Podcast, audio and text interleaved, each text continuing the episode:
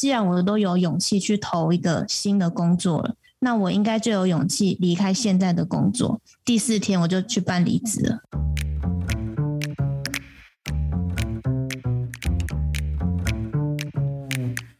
Hello，欢迎来到山水户外，什么都可以聊的户外平台。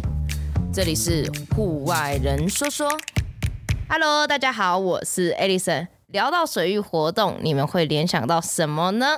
台湾有名的秀姑峦溪泛舟，还是近年来非常夯的潜水？那这一集呢，这个来宾真的是让我大开眼界，第一次让我认识到这么多元而且非常新潮的水上活动。就例如说是 SUP 的冲浪，或者是风翼、水翼等等的。不过我相信很多听众们跟我一样，就是满头黑人问号，就想说这到底是什么东西？所以这一集就邀请我非常欣赏的户外人 Jenny 来跟我们解说什么是风翼水翼，并分享他们的故事。Hello Jenny，你好。Hello，你好，听众朋友大家好，这是我的第一次，很紧张。我是 Jenny，嗨。对，看不出来他很紧张，他其实刚刚前面跟我尬聊了很久了。那有小偷喝一下，还比较放松一点，喝个玉泉清酒。没错。那 Jenny 呢？她是台北人吧？是吗？对，我是台北人，但现在算是新台东人。嗯、我把我的户籍迁到台东了。哇，就是决定生根台东的意思。对对啊，那 Jenny 她呢，之前曾经是位空服员，那后来离职呢，嗯、到了帛琉去担任海岛的导游。那在一八年的时候，她回到台湾，目前正在台东经营她自己的品牌 SUP Daily。那目前呢，她呃，我是在 IG 跟 YouTube 上看到她的资讯。那我自己个人是非常的欣赏，而且觉得她是一位非常努力而且勇敢的女生。对，虽然他很像说他自己蛮胆小的，我也不确定。我们等一下来聊聊就知道了。那真的非常期待听他的故事，还有他在台东海边生活的这些日子。那我们这一集就欢迎 Jenny 来与我们聊聊啦。那 Jenny，请你用三个词形容你自己。三个词吗？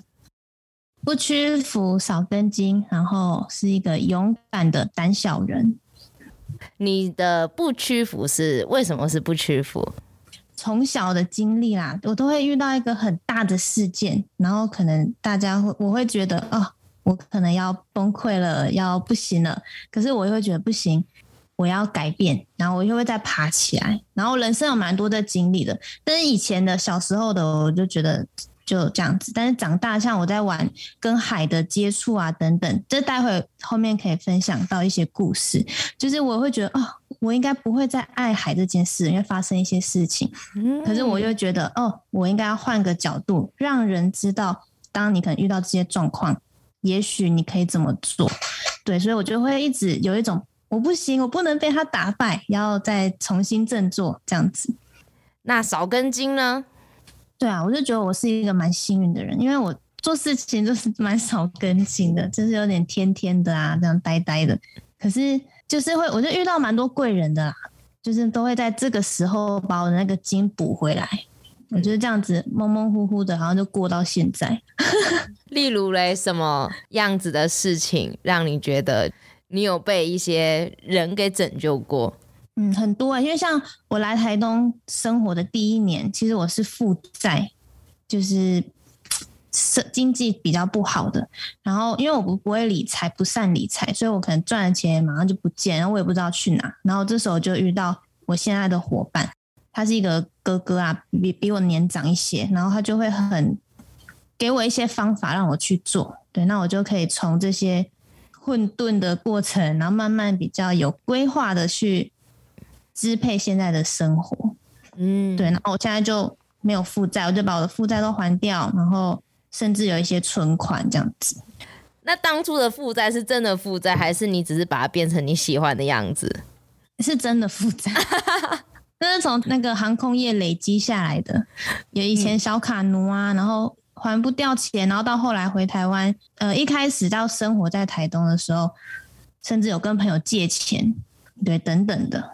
然后还有欠国税局几十万，这也是一个，对，哇，很惨很惨、啊、哇，今天这一集应该是觉得你人那个什么形象崩坏的一天呢？是啊，是啊，这一集播出之后，觉得你形象崩坏，很好啊，我我很想让大家知道我形象是这样子，这是真实的世界啊，各位。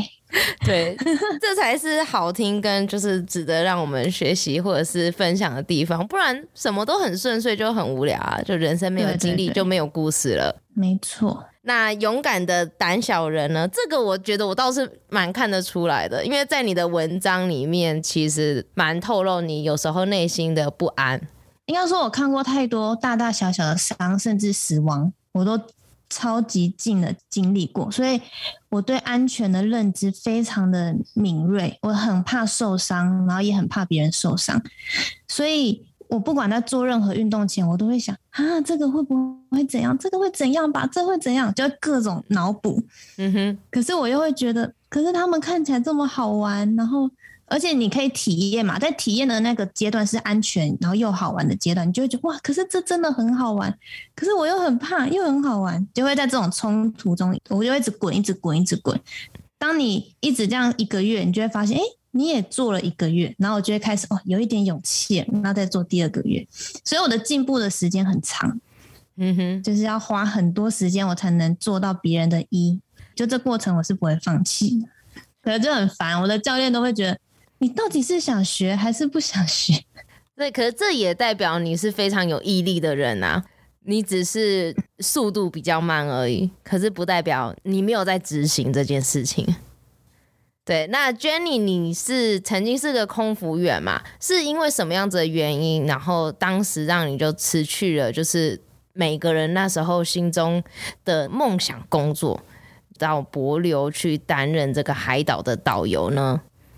最大原因是我当时很知道自己不要什么，就是那时候我在航空业大概两、嗯、快两年，然后也已经做到一个不是很开心啊，觉得嗯就这样，因为我我不是很喜欢工作还要去玩这样子，我觉得太累了，所以我觉得工作对我来讲好像就可以到这边了。我想要再去体验新的东西，因为我以前从小都是学音乐的，可是我很知道我未来不要再从事跟音乐相关。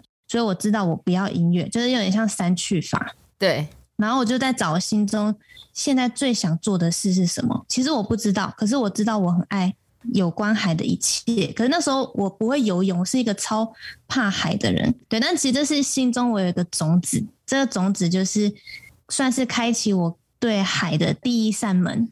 就是我在接收到航空业录取通知，是我就是刚好要毕业的时候，我就录取了。然后到我要受训是十月，所以这中间是有一个空档，然后我就想要在这个空档去做我没有做过的事情。大学前我都是音乐班，温室里的花朵，我不知道海是什么，在我的世界里是没有海的。我那时候就想说，好，我要去一个人旅行，我要去一个离台北最远的地方。我那时候就想到台东。刚好就是我现在住的这边，对。然后因为我爸爸有个叔叔在这边，然后叔叔就跟我聊天，他就说：“那你都来到这，你可以去兰屿看看。”然后我也不知道兰屿是什么地方，我甚至觉得那个地方我要讲英文嘛，就是 因为他说你可以坐飞机去啊。我想说哇，很远的地方哦，这样子。然后我真的就是一个很傻、很白痴的一个女生，那个时候。就傻甜白，对，傻甜，这这个是一个形容词吗？对啊，傻甜白，就很呆啊，很蠢啊。然后反正我就想说，哎、欸，好啊，好像是一个不错的选择。反正都来了，就是让这个冒险再继续。然后我就坐船去到兰屿，然后那个时候我才知道，哇，居然有一个地方是四面都看得到海的地方。可是那个时候其实我也没有想要去游泳玩水，都没有。我只是想说，哦，在岛上就很漂亮了。直到，因为我那时候是住一个当地北北家，他就是达悟族当地的阿伯，然后他每天都是去钓鱼，不管在岸边钓还是坐小船出去钓，就是钓鱼。他有一天就说：“小卷，他那时候叫小卷，小卷啊，带我们今天带你去钓鱼。”我说：“好啊，去哪里钓？”他说：“外面那个小石头上面，就是他家门外望出去，海的中间有一个隆起的礁石。”就是海上，我说，嗯，要坐船去吗？说没有，我们游过去。然后我就啊，大吃一惊，我说什么？我说怎么游？对，你那时候不会游泳对吧？不会游泳，根本就是一只旱鸭子，什么都不会。他就说，你就抱着我的保丽龙箱，然后穿着救生衣就这样踢过去，然后我就这样也傻傻的就哦哦好，就被踢过去。然后那时候我们在那个石头上待一整天，然后也是我第一次体验在海里面小便。对，因为那时候我在上去前我就很焦虑，我就想说。怎么办？我我等下上厕所怎么办？就各种焦虑。然后那阿北就看得出来，就说：“嗯，他说你是不是想上厕所，想尿尿？”我说：“对啊。”他说：“你就下去去海里这样子。嗯”对，反正那是第一个接触。然后还有第二个比较是真正的原因呐、啊，就是我待一个月在蓝屿，然后每天都跑步。然后有一天跑着跑着，我就遇到一群，他们说他们是救生员，然后他们就跟我聊天啊，就聊起来，然后就说他们等一下要去浮潜，问我要不要去。我说不要，我不敢。他说：“嗯，你来蓝屿这么久，你没有浮潜吗？因为蓝屿就是标榜超级漂亮的海，就很清澈啊，这样子。”我说：“没有啊。”我说：“一定要吗？” 他说：“要，一定要。”他就帮我借面镜、呼吸管、救生衣，就是他们装备全部帮我拿好，就说：“跟我们去，你一定要去。”然后就那一次，我就被他们逼着下去，然后我很紧张，我还记得我抓着一个一个叔叔的手，抓超紧，就是不敢放，全身紧绷那种。然后他就说：“你投下去，嘴巴呼吸。”我就先憋气看一秒，起来我就我就傻眼呢，因为我就刚好看到一群尼莫的家，真的是海底总动员的那种画面，我就是瞬间被震撼到，我就有一种哇，这是什么地方？真的很难形容，我超难形容的。然后那时候我就慢慢的松开那个叔叔的手，就开始可以自己游，因为我已经忘记那个恐惧了，就是我是看着海，我就。怎么会有这种世界这样子？嗯、大概就是那一次让我觉得哦，原来有我还没看到的东西。这个种子就一直埋在我心里，我就会一直想要再回去，再回去看。所以回到辞职的这件事情，是还不到让我为了海去辞职，只是那时候我很明确知道我自己不喜欢这份工作了。然后刚好上天给我一个机会，有一年台风天兔台风。对台湾造成蛮大影响。那时候航空那间航空公司，他就出了一个公告，他就说七天内离职不用赔违约金。然后那时候我就哇，这是一个机会。对，可是那个公告出来的时候还没有帛留这个工作，所以第一天我看到这公告，只觉得嗯有点心动，但是我还不能那么贸然的决定，因为我还有卡债。我还要还钱，对，我真的很想要知道为什么你有卡债哎。那时候飞美国啊，飞哪里？Shopping Mall 啊，从来我从来没见过这个世界嘛，我就买啊买买买。我不我没有买名牌，就是 AF 啊、Hollister 啊这种，哦、你就可以买很多钱了。是是是，然后又不善理财，就很容易累积卡债，是不多啊，那就是五六万那种，也是一笔钱。到了公告的第二天。我就看到博流，网络上的博流，可是这个公司你查不到，因为它是新的公司。然后我我爸说，你会不会被骗啊？这可能是假的吗之类的？可是因为他们很扩大的在招人这件事情，我就觉得应该不至于被骗。先投履历再说，就先冲一波。然后因为我们只有七天的思考时间，所以到第三天我就开始想，博流工作没那么快有回应，所以他一定会超过七天。可是我离职，我一定要先做决定。在那个当下，我就知道，既然我都有勇气去投一个新的工作了，那我应该就有勇气离开现在的工作。第四天我就去办离职了，然后第五天我就收到面试通知，我留面试通知，真的是蛮幸运的耶，狗屎运不错。你说你蛮胆小吗？我不觉得，我觉得你在人生抉择这上面还蛮果断的，知道你自己不喜欢什么，就是删去法，删去法还蛮好用的。从以前在读音乐，然后一路一路到大学，通常毕业之后都会觉得说，哦，我可能是这是我自己选择一条路，我不能浪费以前的这些家人的栽培啊，或者是一些时间。会像你一样这样子这么笃定的直接说我不要的人，真的算是蛮少的。对，只是因为小时候就也没有压力嘛，就觉得哎想学什么就学，可是到越大之后就。哦，不喜欢了。可那时候你已经不好说你不要了。学生时期啊，对，因为怕家人会不开心啊，等等，蛮能理解的。那我蛮好奇，你是怎样的勇气直接说我不要了？还是你其实内心有一些挣扎，怎么样跟家人开口？我家人大概到大学就知道我以后不走音乐这条路，所以他们后来也没有强迫我一定要去做。所以我大学就有去外面打工啊，然后我想说自己赚钱做自己想做的事，那他们也是很支持。我说我要考空服员，他们也是更开心，就哎不错不错，稳定的工作，好好好，去去去。殊不知有卡在，一屁股卡在，不敢讲哎、欸，没有讲。帛琉海岛的导游，当时你面试之后通知说你有录取，你就直接过去了，你也没有想说我可能会遇到什么样子的困难。我告诉自己不要想太多，因为我已经离开航空业了，我就是要豁出去了，就是有任何问题就是去了再说。没办法想象那是个什么样的生活，只是觉得嗯可以试试看，因为我觉得我在航空业是很刻苦耐劳，所以我应该是 OK 吧，我自己这样想。我同期还有那么多其他人，我应该不会怎么样啊。哦，所以是由其他的台湾人一起录取，然后你们一起过去，一起对，就分批过去。对对对，嗯、所以是有伴的同同伴的、嗯。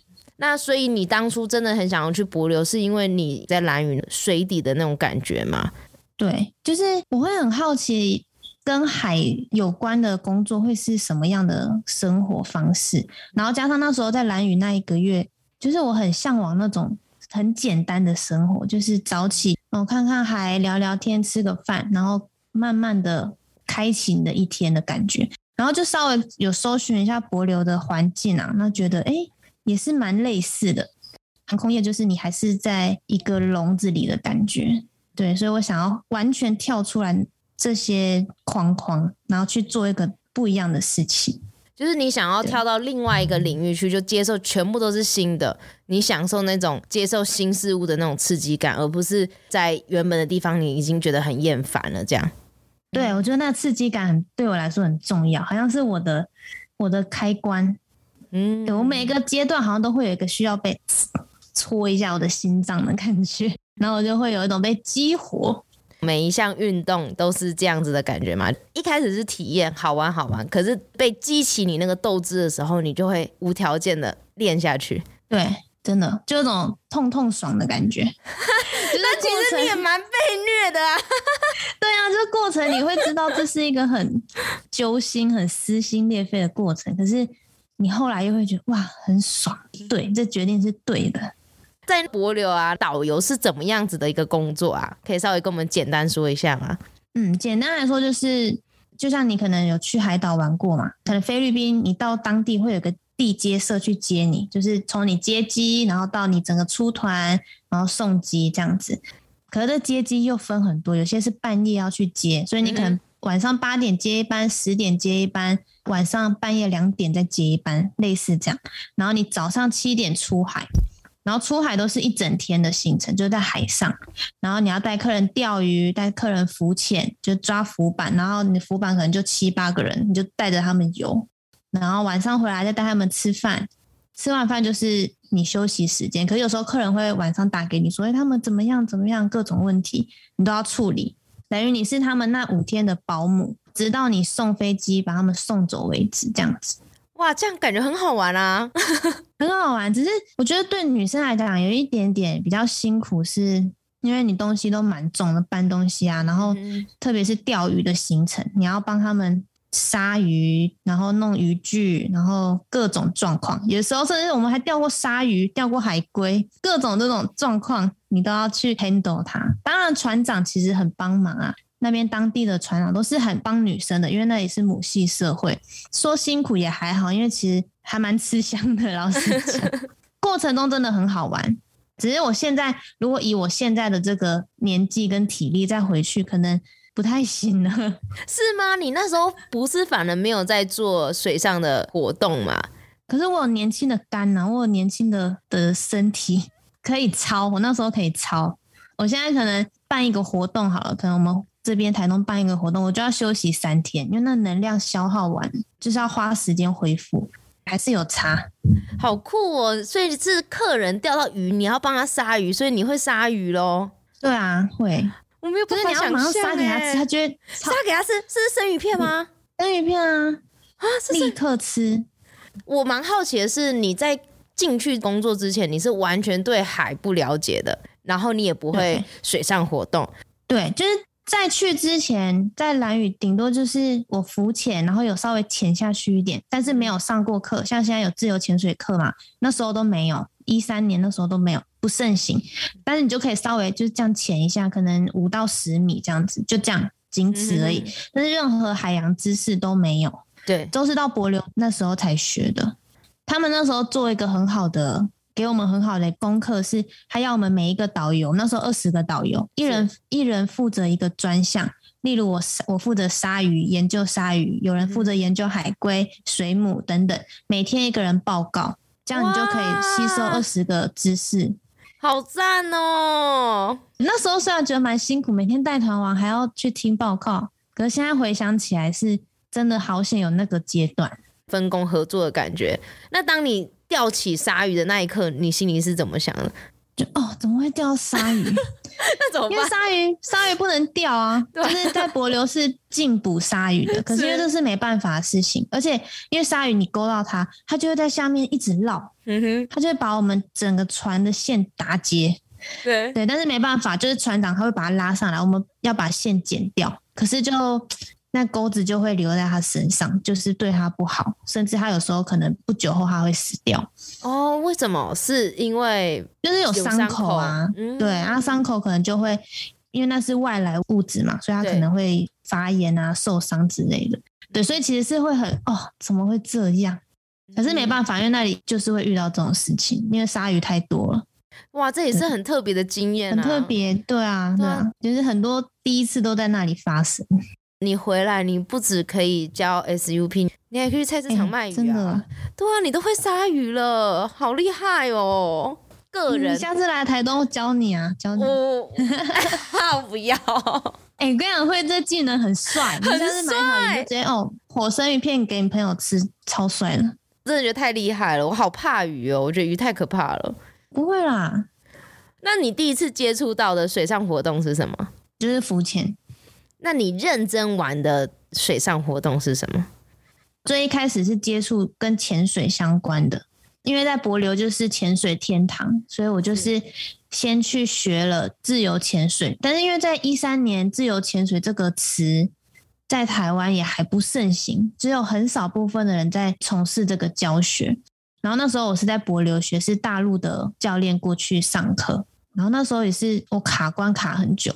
不知道你知不知道，自由潜水要平压，对，就到一定深度，你要可以做一种方式的平压。然后那个法兰佐我一直做不出来，可是你要必须会了，你才可以去到更深。对，然后那时候就啊，就是那是我第一个挫败，就是觉得极限运动我应该是不适合。对，我就是有那种、嗯、算了，就这样好了，我可以在十米内看看就好了这样子。所以那一次上课是我没有通过。然后我也就觉得没关系，反正我工作 OK 就可以了，这样。所以是之后你才慢慢的再去挑战吗？之后就是我在帛琉发生一个，我一个很好很好的朋友，很要好的朋友，他发生意外，他就潜水，然后就出意外离开了。他也是自由潜水到一定深度，因为那时候我们都没有上课，没有人有那个安全的知识，对，所以他就去一个人去潜水。所以当他离开的那时候，没有人知道他出事的时候，没有人发现，所以这件事造成我的打击很大。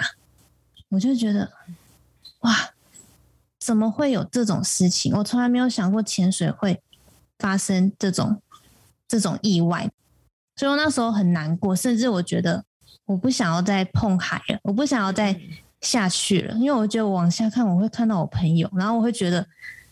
我没有，我我没有办法救你。我转念一想，我觉得我应该要学会自救跟救人，就是我要有这个安全知识，才可以避免更多这种事情。不应该去害怕它，我应该要去认识它。所以我那时候才想说，好，我至少要学到救人，因为潜水有分阶段嘛。就是慢慢上去，然后有一阶会是救援，我就想要学到那个地方。我不想要当教练，但是我要，我想要知道那个知识。如果我当时知道这些知识，他也许就不会发生这个意外。那所以是回来台湾的原因吗？有一度我也在犹豫，我要不要就回台湾，因为太太难过了。你看到每一个地方都有你们的回忆嘛，可是这时候又讲到我那个不屈服的个性，我就觉得我如果就这样被这个命运打败了，我那朋友一定会笑我。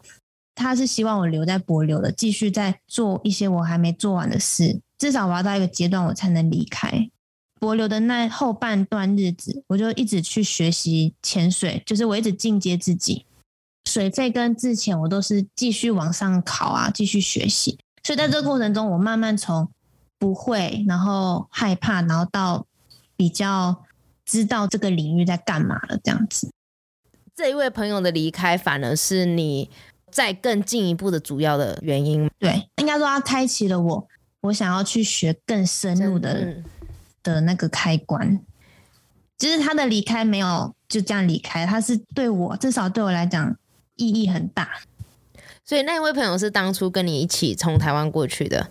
不是，他是另一间公司的导游。然后我们的相遇呢，是在带团都要跟客人一直互动嘛，你就会很想有个人的空间，所以我都会晚上一个人去咖啡厅，只要没事我就去喝咖啡。然后那个朋友也是，所以我们就在咖啡厅相遇，因为两个台湾人嘛。然后我们就每天会讲讲干话，聊一下彼此，抱怨一下公司的事啊，等等的。然后，所以那时候我会每天都会蛮期待啊，晚上要去可以找他讲话啊，这样子，就是慢慢越来越好，越来越好。可是后来没多久就发生意外，然后那时候就觉得啊，每天最快乐的事情被剥夺了。我觉得你真的是一个很坚强的人哎。如果是我会逃避，不想待在那个地方，可是你却选择在那里继续增进自己的技能，完成你要完成的事情。我其实现在回想起来，我也不知道我怎么度过的，诶，痛苦有点太大。就是我只记得我在学潜水的那个过程，就是我真的只剩下那些日子是清晰的，其他时间带团啊都是模糊的，因为那时候我可能都是不开心的状态，痛到失忆的感觉。对对对对对对对，我只记得，哦，我要去搞懂救援，我要搞懂怎么自救，我就是脑子就是这些。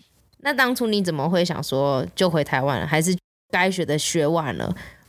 因为我觉得博流太像天堂了，赚的是美金，其实收入来得很快，然后生活又很简单，环境又好，真的舍不得走，就会安逸下来。但我觉得我不是天使，我还是要回凡间。就是我想要在趁我还有冲劲，我还有想法的时候，我想要做自己的事情。因为我从小到大，甚至到博流，我都是在别人下面做事嘛，都是被雇佣。对，所以我蛮想知道自己能不能做些什么东西。我要回台湾试试看。所以是当初你在博流的时候，你就想要自己开一间属于自己的工作室吗？我还没有一个想法，可是我想要试试看，我还能做什么啦。我必须要离开帛琉，我要切割。就像在那时候航空业要转换跑道的时候，我也知道我一定要做一个切割，我才能有新的开始。那时候很笃定的是，你要为自己做什么，再为自己尝试看看有没有其他的可能性。对对对，所以那时候再回台湾，我想说没关系，我就慢慢的找，慢慢的想。那个时候有点想法太天真，所以我有半年是比较迷惘。对，然后因为那时候我还住在台北，因为我已经完全不能适应都市生活，已经可能太有自己的想法了。那个时候，对，所以其实我过了也是蛮痛苦的半年呐，做了很多尝试，但是都觉得嗯，不是，不是，不是这个，不是这个。对，所以后来我才想，好，既然台北这个环境不对，那我要搬去一个对的地方。所以我那时候就在想，哪里最适合、最像柏流的环境。然后就想到台东，因为那时候我第一个自己旅行就是到台东嘛，是对，所以我就搬下来了。你也没有计划说到台东要干嘛，你就一个人就这样到台东了。对，就是我那时候起，我真的觉得我有计划，有计划，有计划。好好，我听我听。我跟你讲，我先租了一个很好的房子，还不错的房子，三房两厅这种大房子，然后它可以让我做 Airbnb。然后那时候就想说，哎，不错，我自己住里面，我还可以把房子租给人家，那我就可以 cover 我的生活费。然后因为那时候身上其实还有一点存款，我就没那么紧张，想说好，就这样，我就先来，来了再说。我在我的 Instagram 的线动发，就说有没有人有推荐，因为我真的对海不了解。哦，真的假的？哇，啊，感谢那位朋友，你还是过气哦。你还是有粉丝的耶！